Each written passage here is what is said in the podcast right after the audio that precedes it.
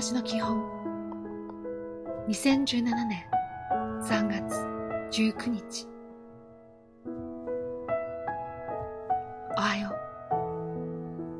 う。知らないことを認めてこそ人は学ぶことができます。自分ができないことわからないことを見つけること。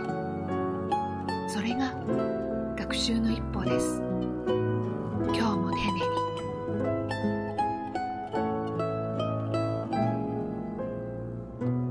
日は。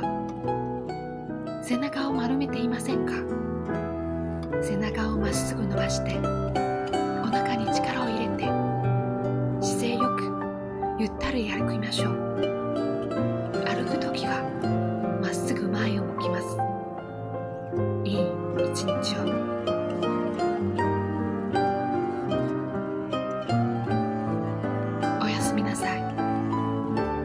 愛される人になりましょう。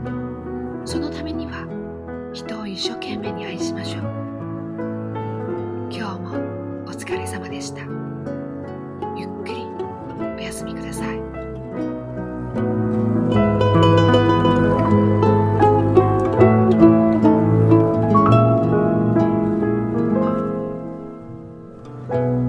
ん。